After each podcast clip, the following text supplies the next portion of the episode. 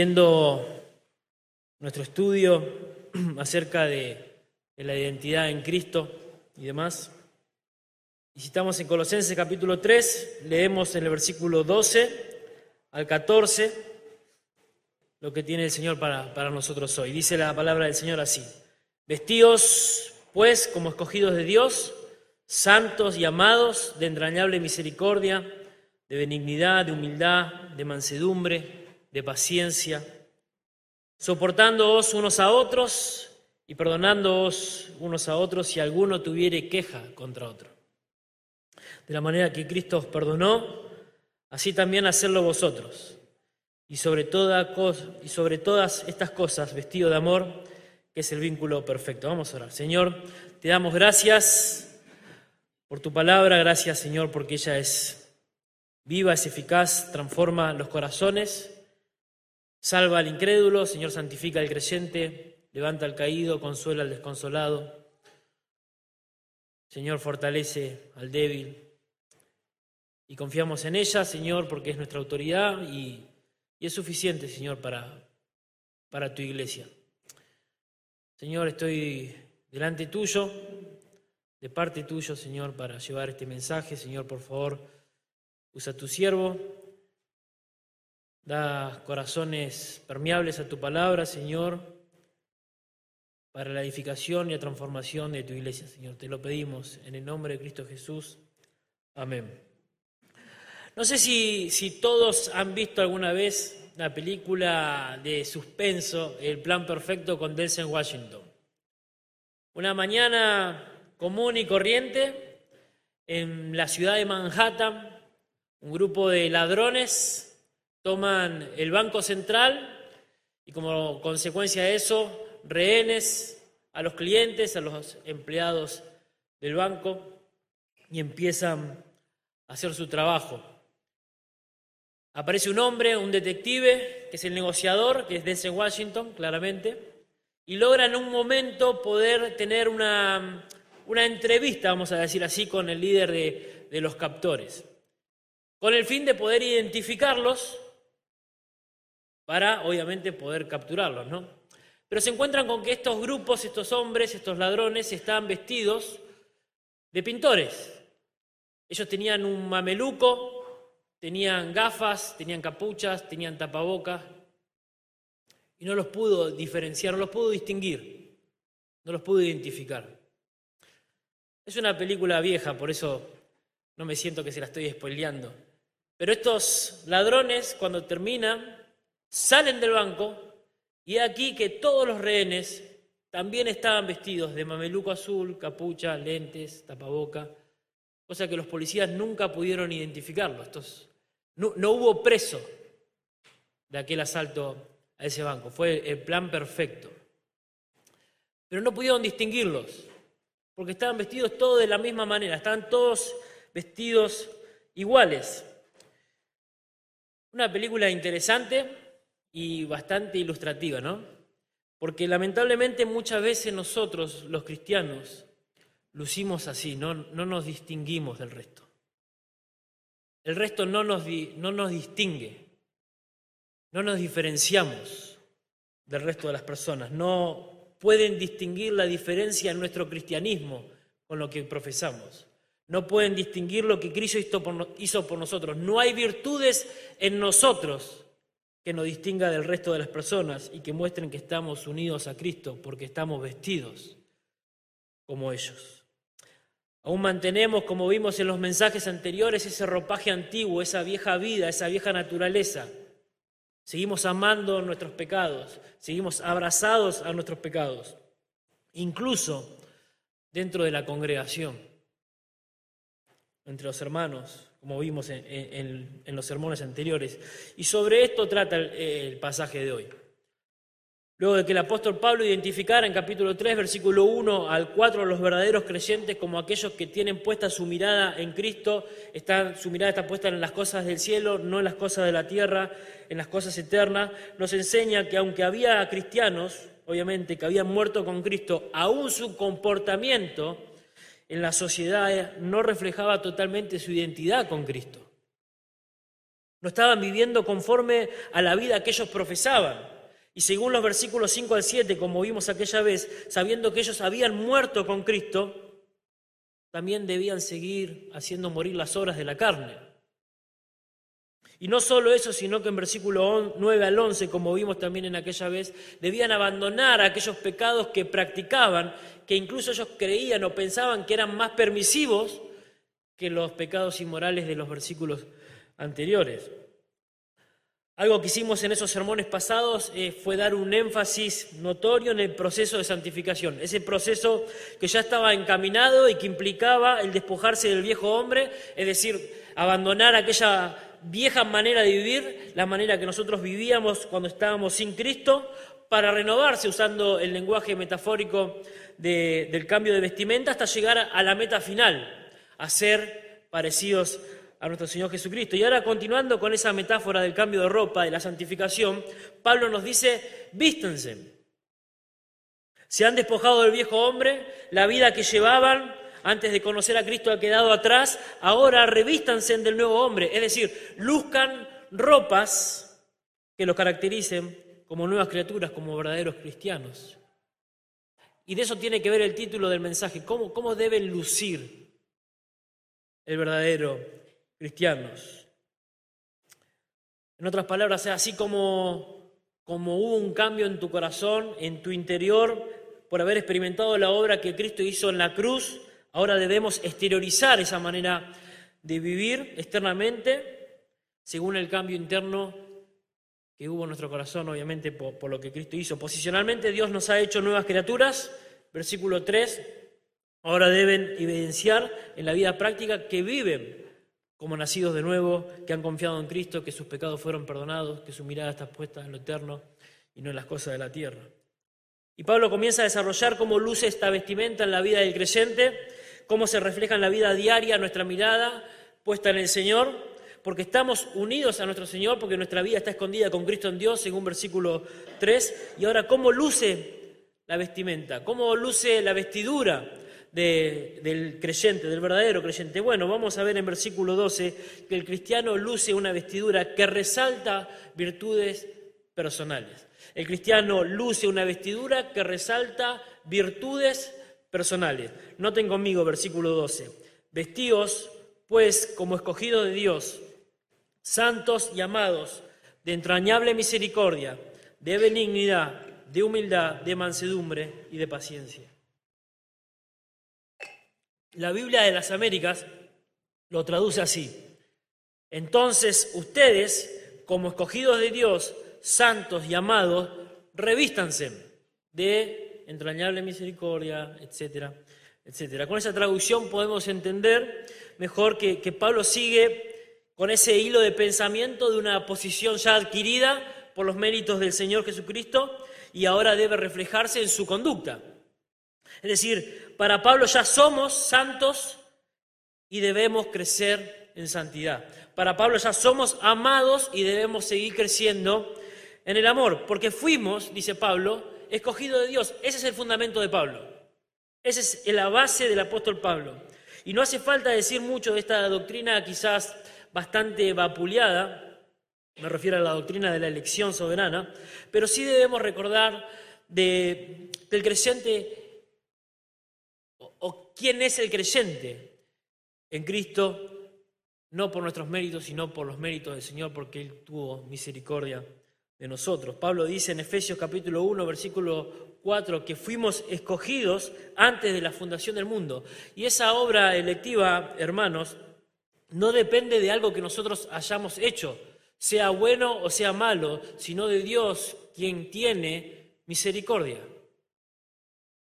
Esa doctrina exalta a Dios, humilla al hombre y da confianza a la hora de predicar el Evangelio, de que Dios seguirá cumpliendo con su promesa de seguir salvando personas para su pueblo. Como dice Warren Wiersbe en su libro completo en Cristo, así, la elección soberana es un secreto sagrado que le pertenece a los hijos de Dios. No es una doctrina que le podamos explicar a los no salvos. Por eso debemos dejar que Dios se encargue de llevar adelante sus propósitos eternos. Lo que nos corresponde a nosotros es llevar las buenas nuevas del Evangelio al mundo perdido.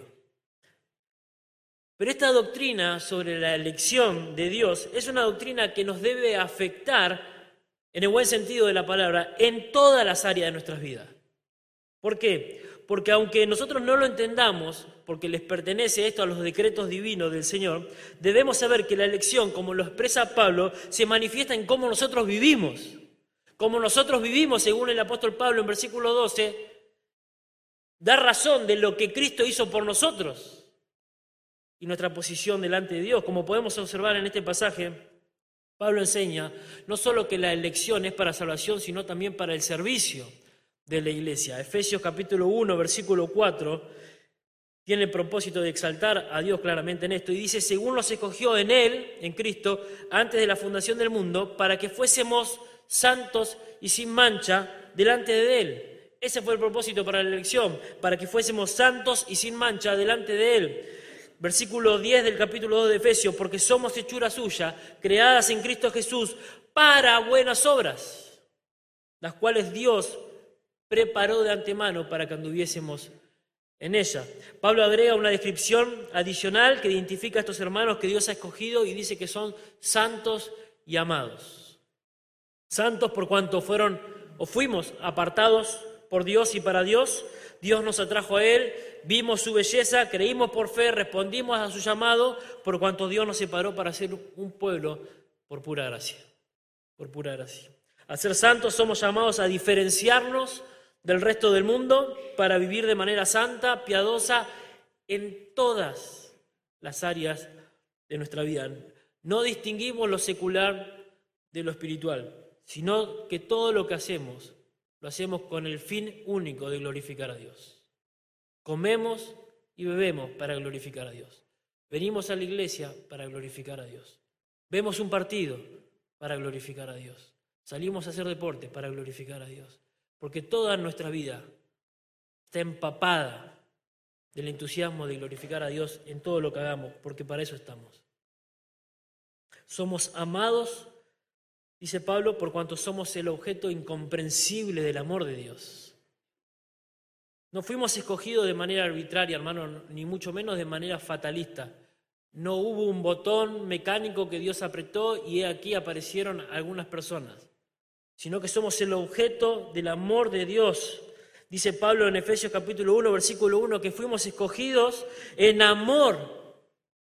Fuimos escogidos en amor habiéndonos predestinados para ser adoptados hijos suyos por medio de Jesucristo.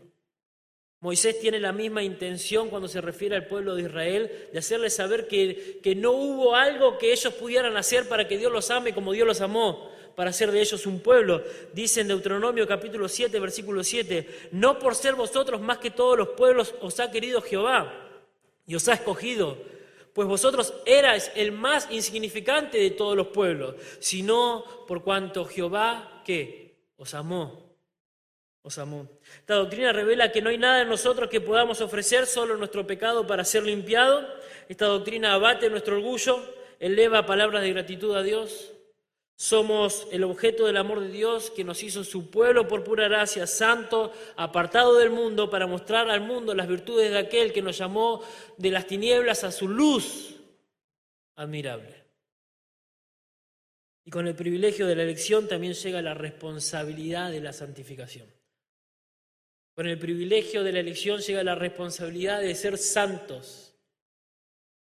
Con esta base podemos afirmar que la elección soberana de Dios se ve reflejada en sus hijos por la manera en que estos se conducen, cómo viven sus vidas, el estilo de vida que llevan. Un estilo de vida determinado, enfocado a vivir a Cristo en todas las áreas de la vida, en todas. Y es así que la vestimenta del cristiano santo, amado por Dios, debe reflejarse en virtudes, en atributos, en cualidades personales. Y esto es importante, hermanos, porque Pablo no nos dice en la carta si hay o no algún problema específico en la iglesia de Colosa, aunque podemos suponer que algo había, por eso Pablo toca estos temas, eh, pero de alguna manera llama la atención y comienza a definir características personales que en cierta manera ayudan a tener eh, en cuenta a aquellos que realmente son verdaderos creyentes, que practican estas virtudes dentro de la iglesia. Y estas virtudes, en contraste con lo que se ha quitado del viejo hombre, como leímos anteriormente, deben reflejarse en la vida del creyente. Porque éste ha dejado atrás aquellos vicios, aquellos pecados que practicaba, para ahora vivir y lucir una nueva vestimenta según la condición que tiene en Cristo, pudiéndose diferenciar ahora sí del resto de las personas, incluso dentro de la iglesia local. Por eso el cristiano debe vestir ropas que, que luzcan entrañable misericordia, dice Pablo entrañable misericordia. Literalmente deben ser compasivos desde lo profundo de sus entrañas. Esa es una virtud que caracteriza al verdadero creyente. Los cristianos debemos reflejar un corazón compasivo. Se trata de tener la capacidad de identificarnos con los hermanos en, sus necesidades, de llegar a sentir lo que ellos sienten. En la práctica sería lo que Romanos 12:15 nos dice, gozados con los que se gozan y llorados con los que lloran. Lloramos con los que lloran, nos gozamos con los que se gozan, sufrimos con los que sufren, nos dolemos con los que se duelen, tenemos esa empatía, logramos sentir, logramos sentir lo que ellos sienten. Cuando nosotros desde nuestras entrañas sale una compasión por el hermano. Ese corazón compasivo se conmueve a pensar en los hermanos que tienen necesidad y que disfruta de pasar tiempo con aquellos hermanos. Disfruta de pasar tiempo con aquellos hermanos que están en dificultades. ¿Te identificas con estas virtudes? Como miembro de un cuerpo que es la iglesia, ¿sufrís o te gozás con el hermano que sufre y se goza? Claramente esa virtud, hermano, presupone un, un grado de convivencia entre los creyentes en la iglesia local. Si vivís aislado de la iglesia local, claramente no es una virtud que vas a poder reflejar como una vestimenta del Señor. ¿Mm? A su vez, el corazón compasivo produce benignidad, dice el apóstol Pablo, es decir, bondad hacia los demás. Significa ser bueno con el hermano, buscar el bienestar del otro, bendecirlo, desearle el bien constantemente, todo el tiempo a aquel hermano. Pablo en Efesios 4, capítulo 4, versículos 31 y 32, marca el aspecto eh, de la bondad como un mandamiento que debe ser obedecido al Señor. Él dice, quítese de vosotros toda amargura, enojo, ira, gritería, maledicencia y toda malicia, el proceso de santificación. Antes, sed benignos unos a otros. Háganlo. El mandato está a disponer el corazón, a disponer la mente, a recibir la gracia de tener un corazón bondadoso para poder amar al hermano, olvidando las faltas en tu contra buscando el bien del otro. Es lo que Cristo hizo por nosotros en la cruz del Calvario, hermanos. Cuando nos guió al arrepentimiento. Tito capítulo 3, versículo 4 dice, pero cuando se manifestó la bondad del Señor, nuestro Salvador, y su amor para con los hombres, nos salvó, no por obra de justicia que nosotros hubiéramos hecho, sino por su misericordia. Pero cuando se mostró la bondad, cuando se manifestó la bondad, ¿Es esa una virtud que refleja tu compromiso con el Señor y con los hermanos dentro de la iglesia local? ¿Estás siendo bondadoso con el hermano que te agravió? ¿Estás deseando el bien? Esa es la idea. Nuevamente, estas virtudes personales, hermanos, se ven reflejadas en la convivencia dentro de la iglesia local, particularmente en nuestra iglesia hoy. Humildad, también debemos vestirnos de humildad, dice el apóstol Pablo. En otras oportunidades hemos visto que, el mundo pagano no, no veía esto como una virtud, sino de una persona de carácter débil. Y al contrario, no, no es lo que la Biblia nos enseña.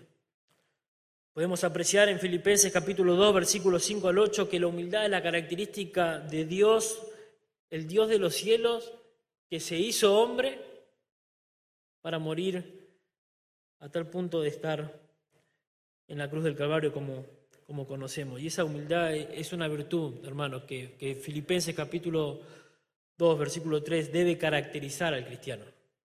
Que ya no se considera a sí mismo, por el contrario, estima al, hermano como superior, como más importante que a él mismo.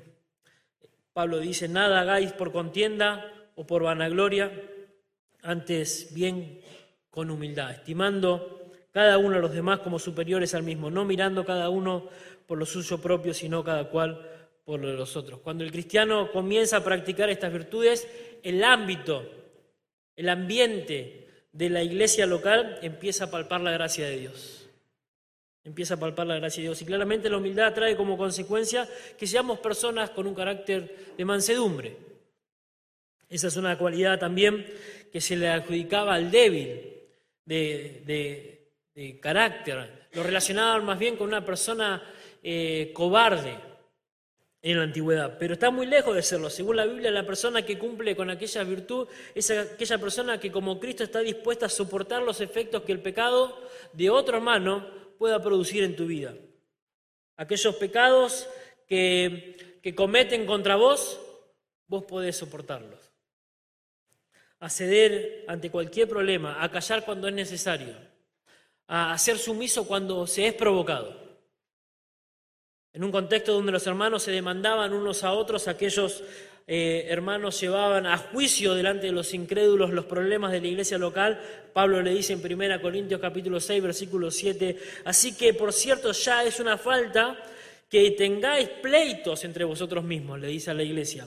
¿Por qué no sufrís más bien el agravio? ¿Por qué no sufrís más bien el ser defraudado?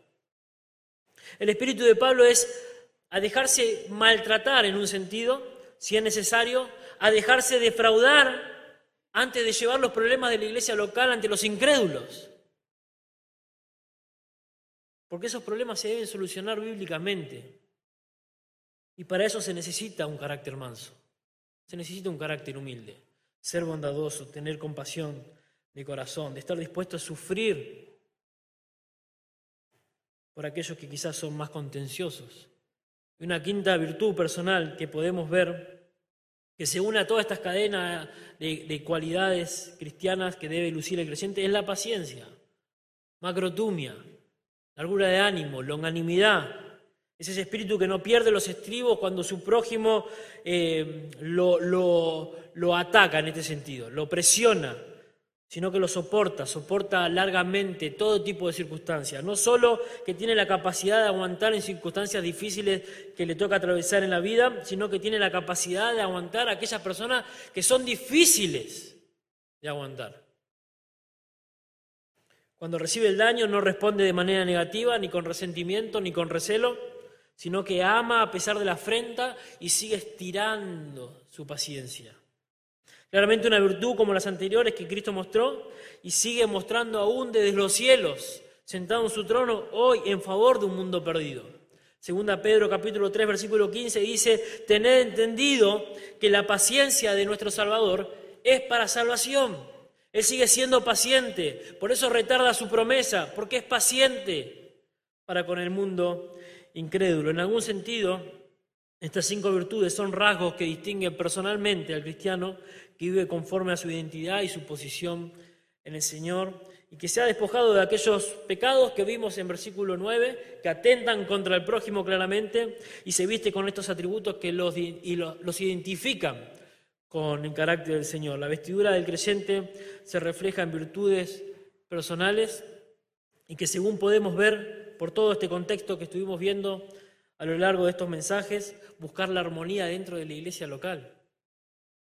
Y no solo eso, sino también que esta vestidura se refleja no solo en virtudes personales, sino también entre los hermanos, en un contexto de iglesia local. Y ese es el segundo punto. El cristiano luce una vestidura que resalta virtudes congregacionales. Noten conmigo versículo 13. Soportándoos unos a otros y perdonándoos unos a otros si alguno tuviere queja contra otro de la manera que Cristo os perdonó, así también hacedlo vosotros. Aquellas virtudes personales que vimos claramente tienen que ver con el prójimo, claro, pero el llamado es a que uno mismo practique esas, esas cualidades a pesar del otro. Pero cada uno debe procurar vestirse con esas características que los identifican como un hijo de Dios. Y ahora, y es la razón por lo que lo diferencia entre personales y congregacionales, es porque el mandato está en que todos, todos debemos poner en práctica y aplicar estas virtudes de soportarnos y perdonarnos unos a otros. Acá está Pablo usando ese famoso alelón, los unos a los otros. Acá estamos todos metidos. ¿Mm? El corazón del Señor es que todos cumplamos con estas virtudes y tengamos así la capacidad de soportarnos y también de perdonarnos unos a otros. Ambas palabras tienen un sentido de mandato, de, practicar de manera voluntaria estas virtudes, soportar y perdonar. Estas palabras que Pablo nombra tienen la intención de, de hacernos ver que dentro de la iglesia claramente hay creyentes que se ofenden continuamente por las acciones de otros. Y esto no es algo nuevo. El pecado desde el principio ha afectado las relaciones interpersonales desde el momento que Dios creó a Adán y a Eva y el momento en que desobedecieron empezaron a culparse entre ellos. Y lamentablemente eh, estos efectos van a seguir a lo largo de la historia entre los hermanos y lo seguirá haciendo hasta que el Señor venga a buscarnos. Porque tenemos una naturaleza pecaminosa, pero eso no es razón para vivir así. No es razón para permitir una división, no es razón para ser contenciosos, para seguir disputando entre los hermanos, no, no, es razón, sino que el Señor nos llama y nos da la gracia para vivir en paz y en unidad como una congregación que refleja al mundo de que somos cristianos. Y debemos aprender, hermanos, que de esta manera podemos vivir resolviendo nuestros conflictos interpersonales. ¿Cómo? Bueno, creo que esa es la respuesta de Pablo. Primeramente vistiéndonos de estas virtudes personales, pero también practicando estas virtudes congregacionales los unos a los otros. Claro que en la iglesia va a haber desacuerdos, claro que en la iglesia por momentos nos veremos tentados a, a defender nuestras convicciones de manera apasionada y no está mal, somos personas pensantes que podemos discrepar sanamente si no son cuestiones que hacen a la salvación del creyente claramente. Pero lo malo está, hermanos, en el trato entre los creyentes, en un trato que no es el trato que Dios ordena en su palabra y nos comportemos de manera áspera, de manera indigna los unos a los otros y que no nos diferenciamos en nada con el incrédulo cuando se trata de resolver problemas. Por esa razón debemos vestirnos y actuar unos a otros como verdaderos creyentes, escogidos de Dios, santos, llamados, practicando todas estas virtudes. Y la primera virtud que debemos practicar como congregación, producto de poner en práctica, claro, las, virtudes personales, es que debemos soportarnos unos a otros. Debemos tolerarnos unos a otros, resistir a pesar de las cuestiones que podrían hacernos perder los estribos, tolerarnos, soportarnos, aguantarnos, aceptar a nuestros hermanos, tal como son, con sus fallas, con sus debilidades, con ese carácter que, debe ir cambiando a medida que progresan en su comunión con el Señor y son transformados por el poder de la palabra del Señor. Debemos aprender como congregación a soportar las críticas, irritaciones, palabras duras, palabras amargas,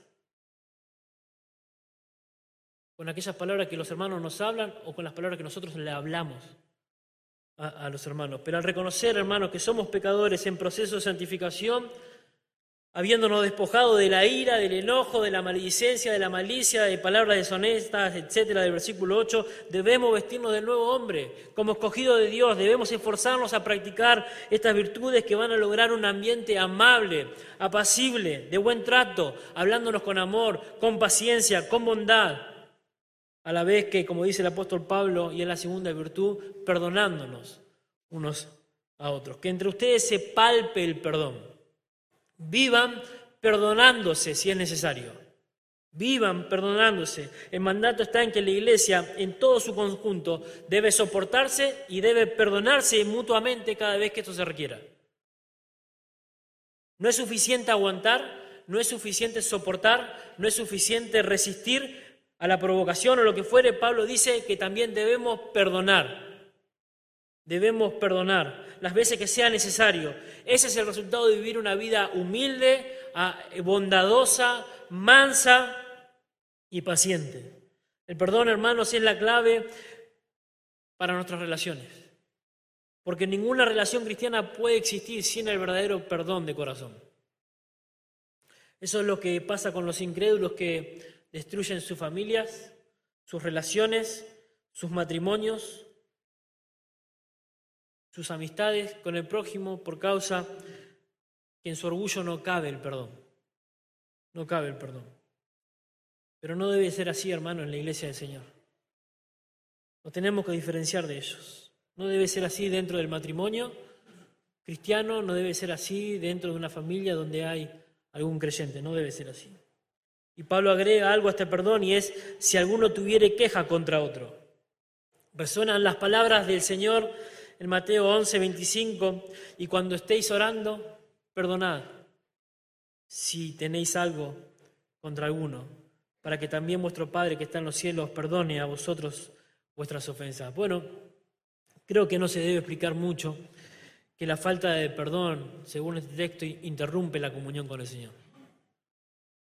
Al parecer la persona que ora desea perdonar. De otra manera, no tiene el derecho de suponer que Dios va a perdonar sus transgresiones. Él debe perdonar como, como Dios nos perdona a nosotros nuestras ofensas. El mandato es a perdonar si alguno tiene queja contra otro. Debe ir en busca del ofensor o del ofendido y perdonar. Algo que me llama la atención es que la Biblia nos manda incluso a buscar el perdón siendo nosotros los ofendidos y no los ofensores. A veces nos quedamos esperando que venga el hermano que nos ofendió, que tiene algo contra nosotros, a que nos pida perdón.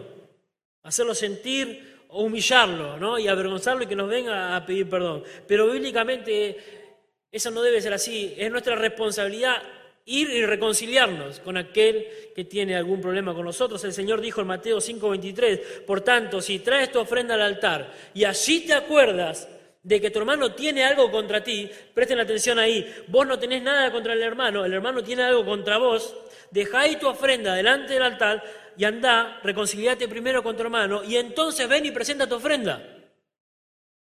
Entonces esto es un llamado a buscar el perdón, seas ofendido o seas, quien o seas el ofensor, para poder también tener una comunión seria y santa con Dios y también con la iglesia. Debemos practicar esas virtudes como congregación. La Biblia nos enseña que debemos actuar de manera distinta a cómo actúa el mundo, cómo se maneja el mundo. Nosotros nos, manejamos con los estándares bíblicos de Dios, de lo que Dios dice que debemos conducirnos y manejarnos en nuestra vida si realmente hemos sido llamados a salvación. La Biblia nos enseña que debemos pasar por alto la ofensa.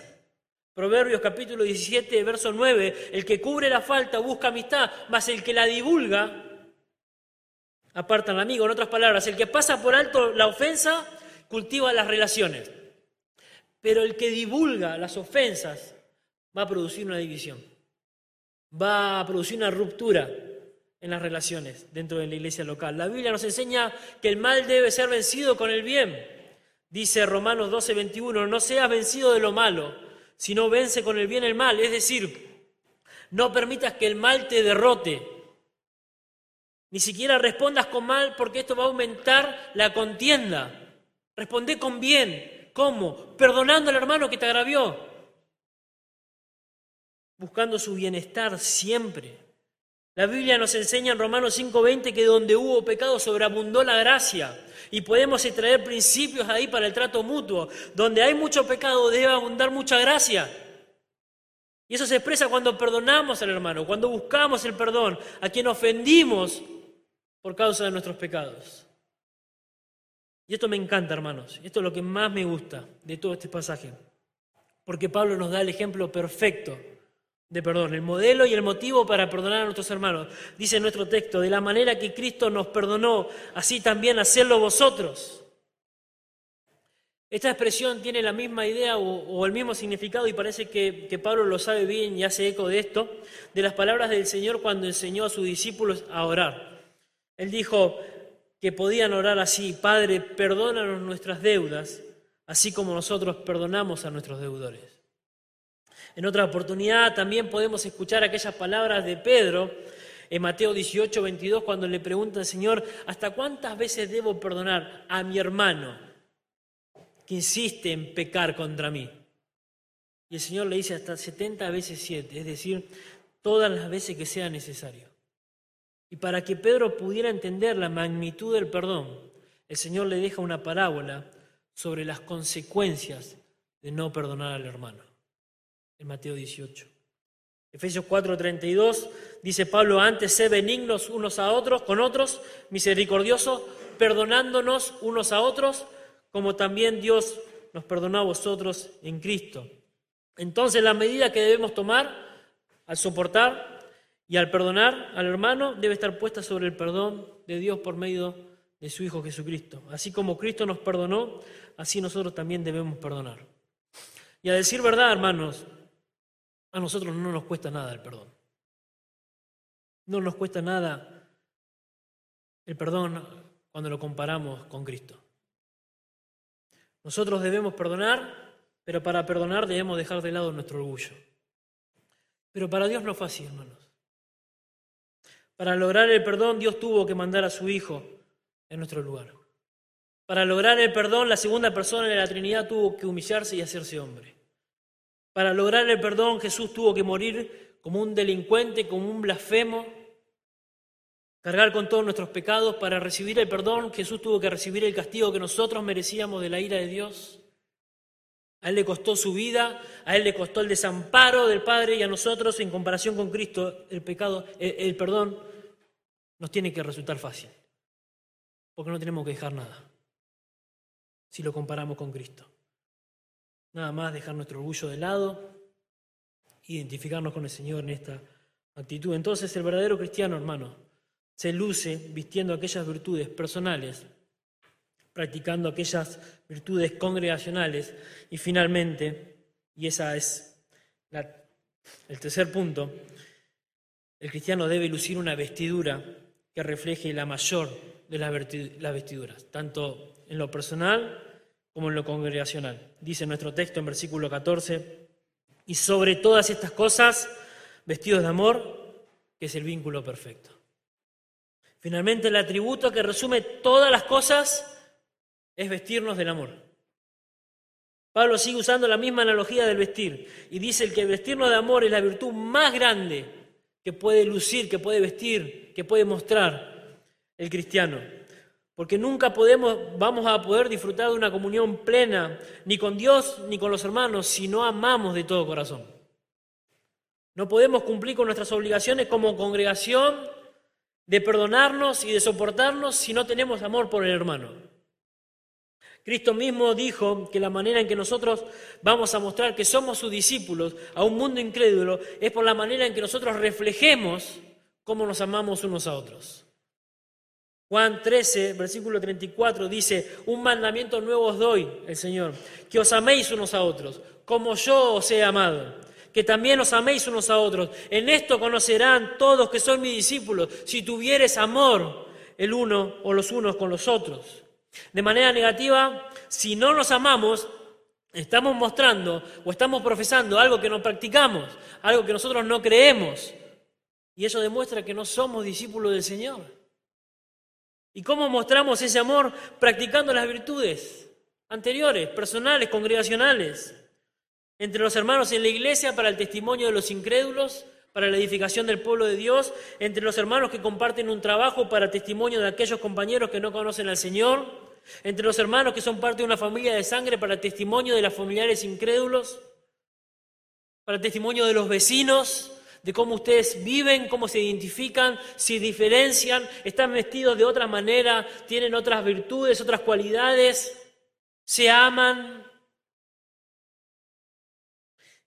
Y si sos el único creyente en tu trabajo, en tu escuela, en la universidad o en tu hogar, debes practicar esas virtudes también con el incrédulo, para mostrar que el amor que vos tenés es producto del amor que Dios tiene con el pecador, a pesar de su apatía por el Señor, porque Cristo vino a morir por todo aquel que cree y confiesa que Jesús es el Señor para perdón de pecados. Y eso es una puerta para el Evangelio, hermanos. Una puerta para el Evangelio. El amor tiene la supremacía, dice Pablo, por el hecho que él dice sobre todas estas cosas, vístanse de amor. Lo más importante, Pablo tiene en mente que nos dediquemos unos a otros con el propósito de mostrar que somos hijos de Dios, que somos escogidos por Dios. Pablo tiene en mente ese amor mutuo entre los hermanos y hermanas dentro de la iglesia que describe que esa virtud es más fuerte que cualquier otra cosa que nosotros podamos recibir. Y el apóstol Pablo agrega que este amor es el vínculo perfecto. Es decir, esa virtud nos lleva a la unión perfecta, a la meta que es la perfección. Lo que nos va a unir no es el conocimiento intelectual, hermanos, no es que todos pensemos de la misma manera, lo que nos va a unir es que nos amamos unos a otros. Eso nos va a unir. Y es Cristo la esencia del amor, y es por el sacrificio del amor de Cristo que Dios derramó en nuestros corazones, por el Espíritu Santo que nos fue dado, todo el amor que nosotros necesitamos para tener con la iglesia, Romanos 5.5. John Stott dijo en su libro La Cruz de Cristo, que la mejor definición del amor no se encuentra en el diccionario, se encuentra en el Calvario. Y es ahí donde la mayor expresión del amor se puede contemplar. Y es ahí donde nosotros podemos comprender y conocer el verdadero amor de Dios, que abunda, que corre como un río, que fluye desde la cruz del Calvario, de la persona de Cristo, y abraza a todo aquel que confiesa a Jesucristo como Señor y Salvador. Y como consecuencia, amamos a Dios y terminamos amando a los hermanos. Primera Juan capítulo 3 versículo 16 dice el apóstol Juan, en esto hemos conocido el amor en que Él puso su vida por nosotros. También nosotros debemos poner nuestra vida por los hermanos. Lo que esto nos enseña es que el amor no es simplemente un sentir, es un actuar, es una acción. No es amar esperando una respuesta buena o amar a aquellos que nos aman.